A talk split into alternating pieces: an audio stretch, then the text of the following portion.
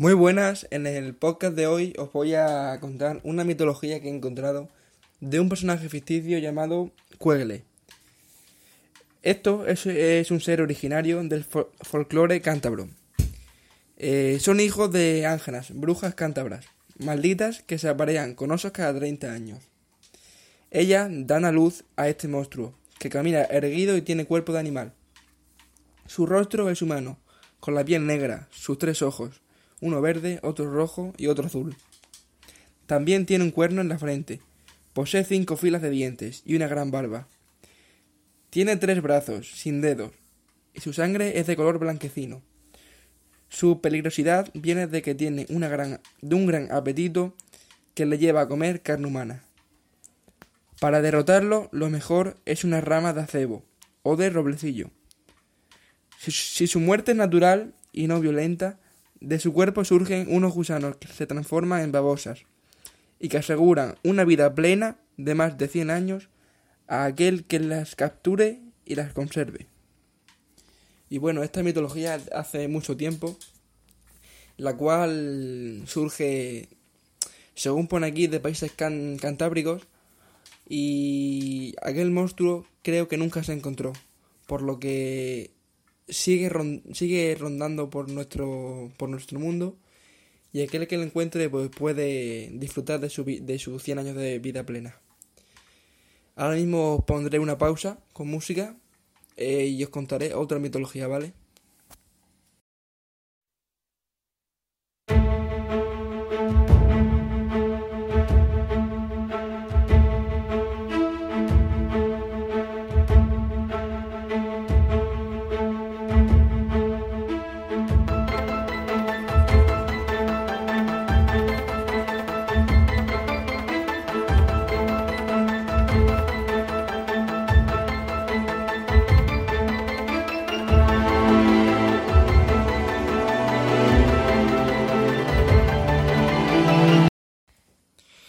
Eh, aquí estamos de vuelta.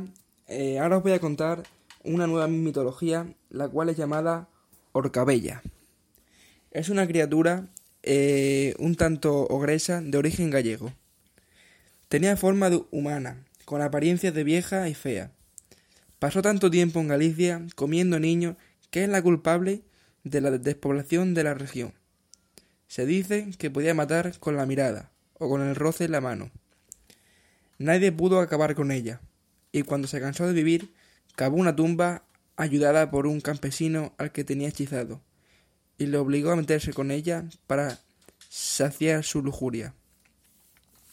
Cuando otros hombres llegaron al lugar para intentar ayudar al campesino, no pudieron acercarse a la tumba, ya que estaba rodeada de serpientes. Se dice que esta tumba está en la cima del monte. Facho, en Pontevedra.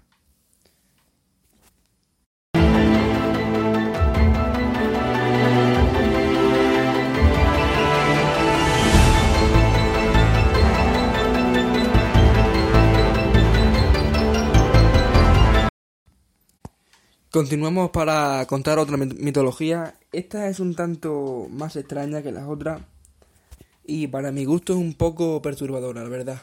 Me inquieta. Eh, se hace llamar Aideco eh, y se trata de un, de un duende o fantasma maléfico de la mitología vasca.